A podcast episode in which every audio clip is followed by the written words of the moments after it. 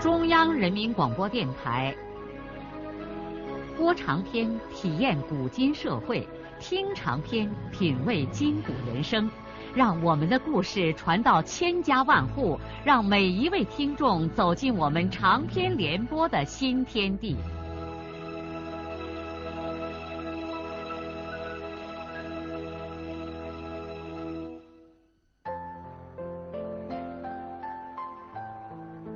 听众朋友，请继续欣赏荣获茅盾文学奖的、由中国文联出版社出版的路遥的长篇小说《平凡的世界》，由李野墨演播。等上下井的工人都完毕了以后，他们最后一罐来到了地下。小霞立刻震惊的张大了嘴。当走到大巷灯光的尽头，踏入无边的黑暗之中之后，小霞由不得紧紧的抓住了少平的衣袖，接着便是过风门，爬滑溜的大坡，上脚车道。少平一路拉扯着他，给他说明旁边的设备，介绍井下的各种情况。小霞只是一直惊讶的张着嘴，一句话也说不出来。现在他们爬进了工作面旁边的回风巷，本来在连接通过的那些巷道就已经使小霞震惊不已了，没想到还有这么令人心惊胆战的地方。他紧紧的抓着少平的手，和少平一起弯腰爬过横七竖八的梁柱间。这个时候，小霞更加知道他握着的这只手是多么的有力、亲切。和宝贵，热泪不知什么时候已经和汗水一起在脸上漫流。小霞也不去开着泪水，黑暗中没有人会看见她在哭。她现在才切实明白少平在吃什么样的苦，少平所说的沉重，到就是怎么一回事。他们好不容易到了长子面没溜子的机尾旁边。王世才像猴子一样灵巧的穿过那些看起来摇摇欲坠的钢梁铁柱，到机头那边让溜子停下来。震耳欲聋的巨大响声停歇了，他们在这头稍事停留，等待着王世才返回。掌子面一茬炮刚过，顶棚已经支护好了，正在豁煤的工人也暂时停了下来。他们知道这是来参观的人，因为班长亲自带路，还跟着矿上的领导和安检员，知道来参观的是个大人物。安锁子似乎知道来的人是谁，不过这家伙今天倒没说什么粗话，而且把屁股上开着洞的破裤子也套上了。溜子停下来一会儿之后，王世才又像猴子一样从溜槽上爬过来。在黑暗中招呼大家往前走。少平几乎是半抱着小霞，艰难的从溜子槽上爬过掌子面，好不容易来到漏眉眼附近的井下材料厂。他们这才又直起了腰。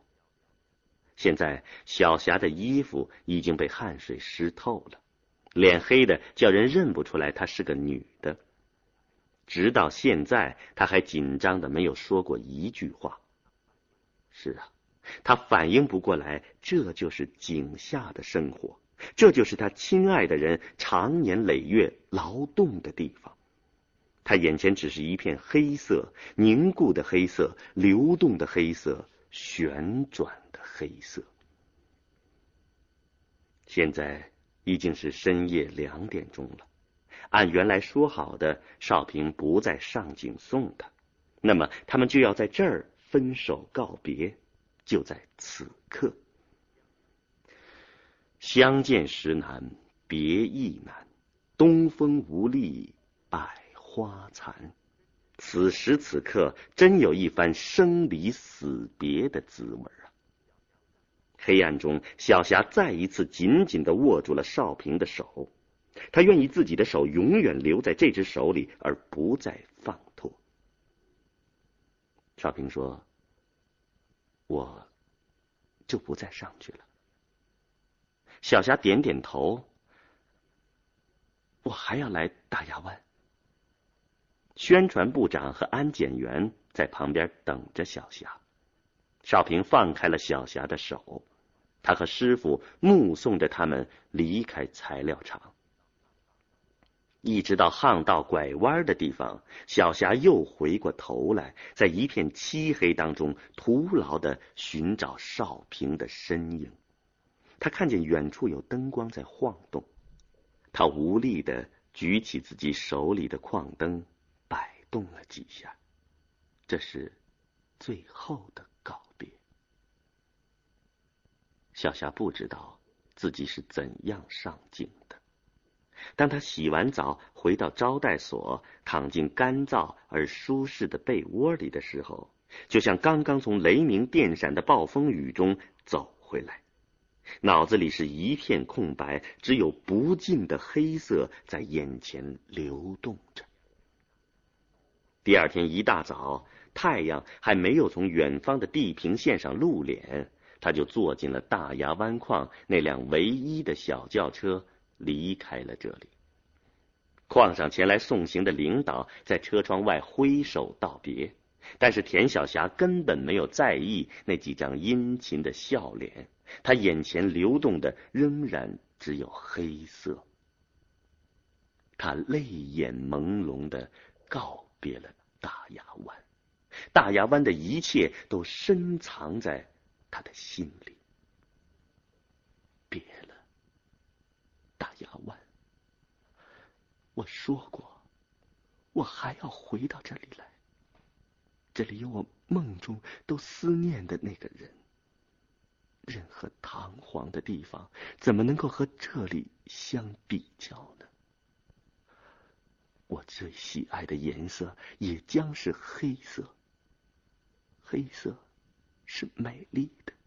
它原本是血一样鲜红，蕴含着无穷的热量和光明。汽车飞驰过绿色的山野，太阳升起来了。山岭上高压线的铁塔一座连着一座，一直排向遥远的天边，像蓝天上展翅腾飞的雁阵。山坳里那些相距不远的矿区，用黑灰两种色调在黄土地上涂抹出它们巨大的图形。满载的运煤专列隆隆的冲上缓坡，喷出的乳白色蒸汽淹没了铁道旁边那些小小的村庄。汽车从盘山路降入沟道，视野立刻狭窄了。紧接着就是桐城市区林立的楼房和耳熟的嘈杂市声。小霞在桐城南郊飞机场大门前下了车，提起她那只漂亮的皮革包，和司机打了声招呼，就走进候机室的大厅。大厅极其安静。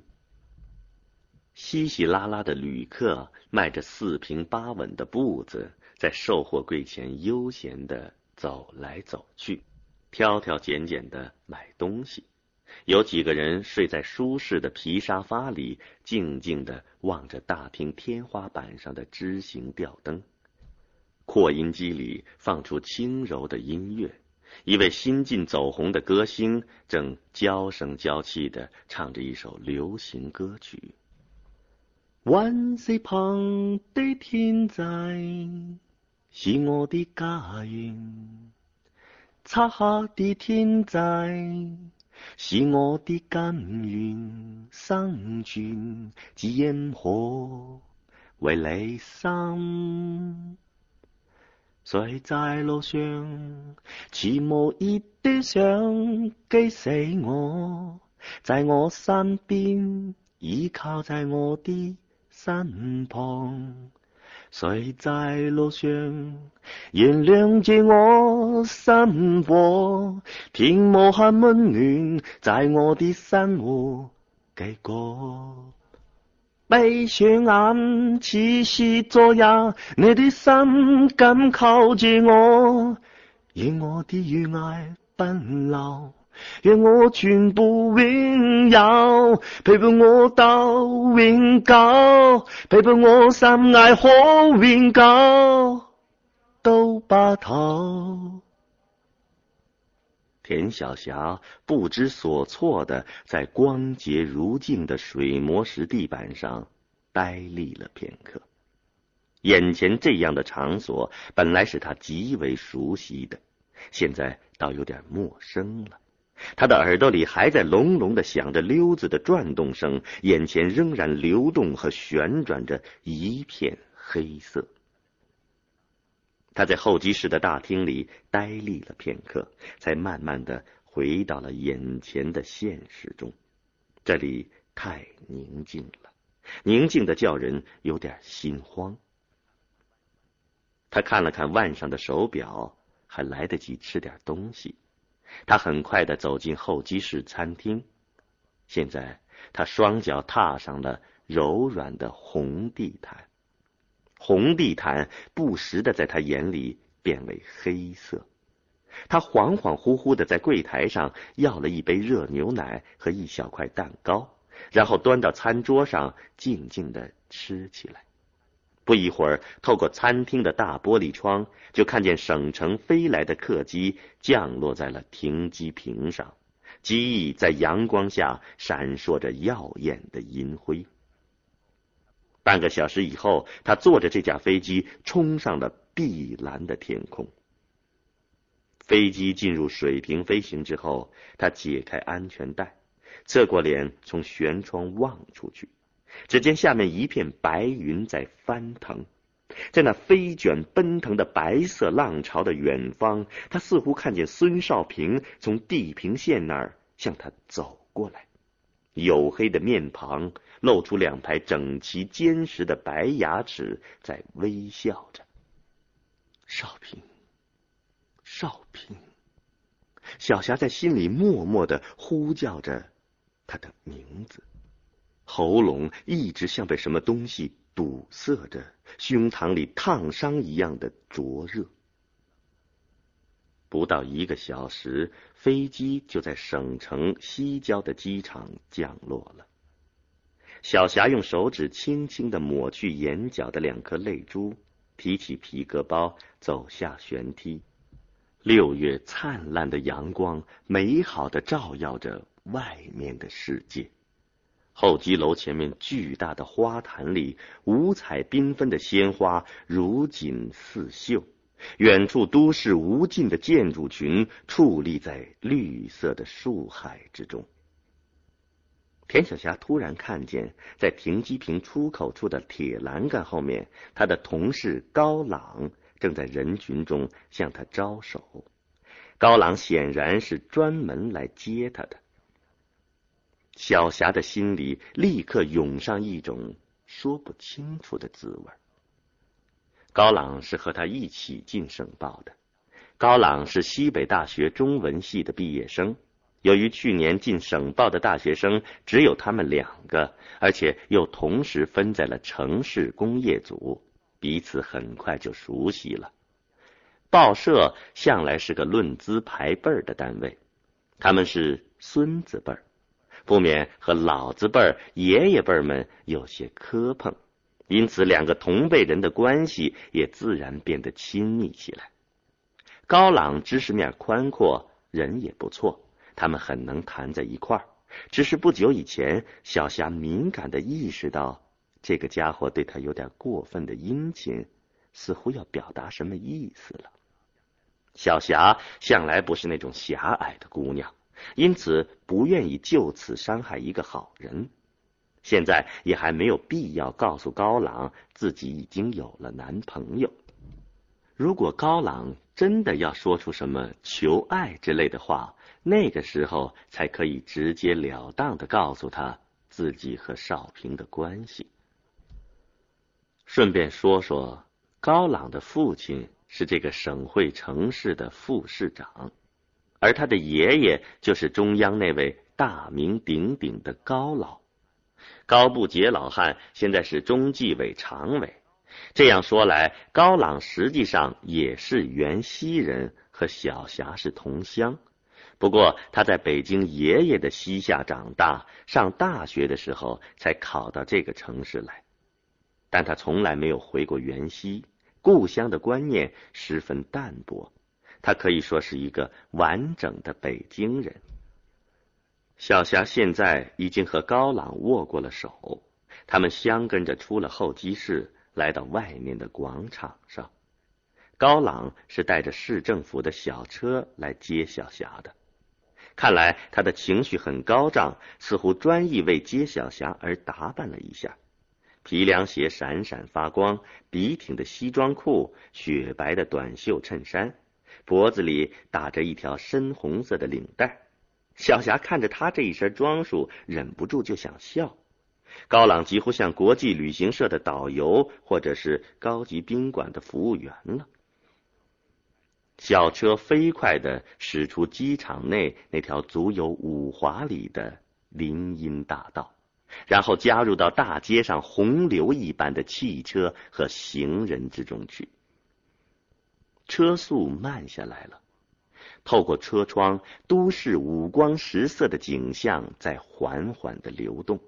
两边商店的大玻璃橱窗中，假时装模特带着永远也不变的微笑，在机械的做三百六十度的旋转。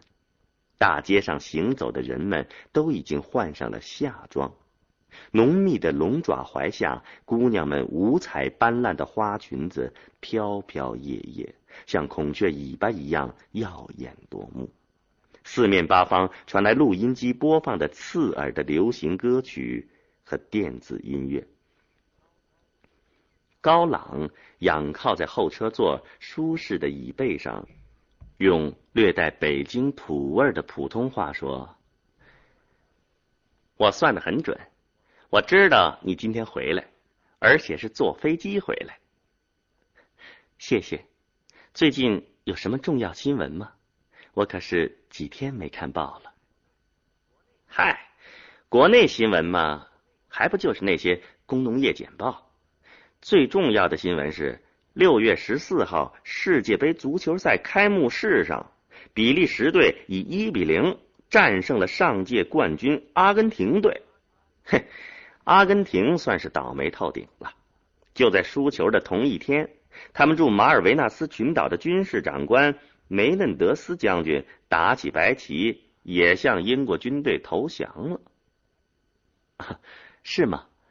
还有什么新闻？别的嘛？啊，红色高棉又在旁战省打死了十几个越军。他们两个人都笑。汽车驶过繁华的解放大道，在鼓楼旁边，他们很熟悉的黑天鹅酒店前。停了下来。高朗已经在这里请小霞吃过两次饭，看来今天他又要在这儿款待小霞了。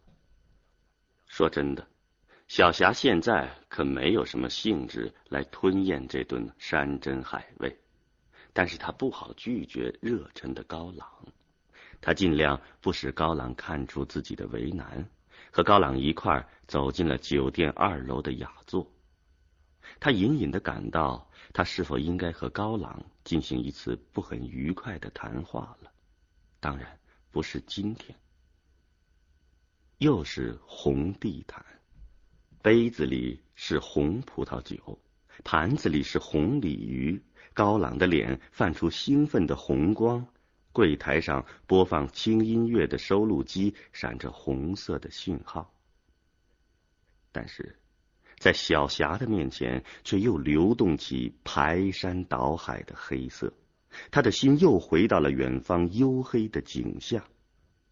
黑色，是的，黑色，黑色之中，少平和少平的同伴们，黑脸上淌着黑汗，正在把那黑色的煤和到黑色的溜子上。但是小霞。现在已经优雅的坐到了这里，品尝着美味佳肴。生活呀，生活，你的滋味可不都是甜的，有的时候会让人感到那么多的辛辣和苦涩。饭后，高朗约请小霞去听音乐会。小霞抱歉的笑了笑，说：“我今晚怕是去不成了，我要到北方工大去看一下我的妹妹。”你在北方工大还有个妹妹，这你可从来没说起过呀。高朗在惊讶中掺杂着某种失望的情绪。小霞说的是兰香，在离开大牙湾的时候，他就想去看一下少平的妹妹。是啊，这也是他自己的妹妹。孙兰香在北方工业大学已经快上完了一个学年，她已经成长为一个青年，从外表看，已经不再存留任何一点农村姑娘的痕迹。一身朴素大方的夏装勾勒出修长健美的身材，发端稍稍的烫过，潇洒的从鬓角拢过。优美的脖子像用雪白的大理石雕出来的一样。每当他挎着那个洗得发白的黄书包出现在公共场所，男生中即便是纯粹的书呆子也不得不抬起头来望上几眼。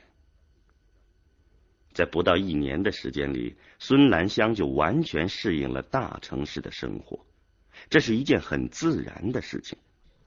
实际上。他的天资早已经引导他进入了一个更为广大深远的世界——宇宙。他的专业就是研究宇宙，脑子里活动的概念超出了地球的范围，什么物质与时空、三维宇宙、四维宇宙、白矮星、黑洞。不过，现在他们上的还是基础课。要在三年级开始进入专业课程的学习。当然，一些基础课轻松的人早已经在图书馆借阅许多艰深的理论专著了。大学生活是极有规律的，这种规律的生活也适应兰香。他整天钻研的就是规律。早晨六点半，校园里响起广播声以后。同宿舍上下架子床一共八个女生就纷纷的起来，大家也不洗脸，穿着运动衣裤到外面跑一圈，约莫六点五十分返回来，打仗一样的冲进洗漱间刷牙洗脸。一层楼只有两个水房，人很拥挤。洗漱完毕，换上衣服，也就到了七点。他们挎上书包下楼，在食堂买一个油饼或者馒头，一边啃着，一边横穿过校园内的中央大道，进入西面有门卫的教学区。通常大家先跑到教室，用自己的书包占好座位，然后才到外面的广场上朗读外语。教室是阶梯式大课堂，坐在后面听不清楚老师讲课。因此，同学们都想在前排抢占一个有利的位置。教室外面的广场其实是一个小花园，周围有喷泉、假山和廊亭，花朵艳艳，绿树婆娑。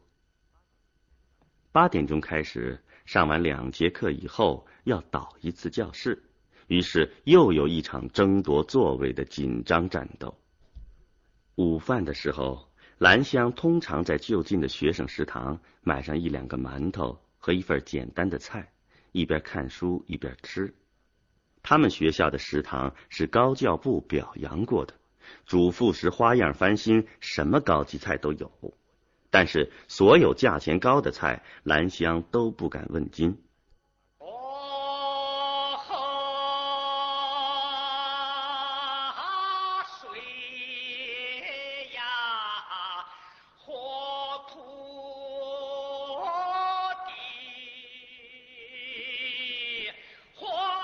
的长篇小说《平凡的世界》今天就播送到这里。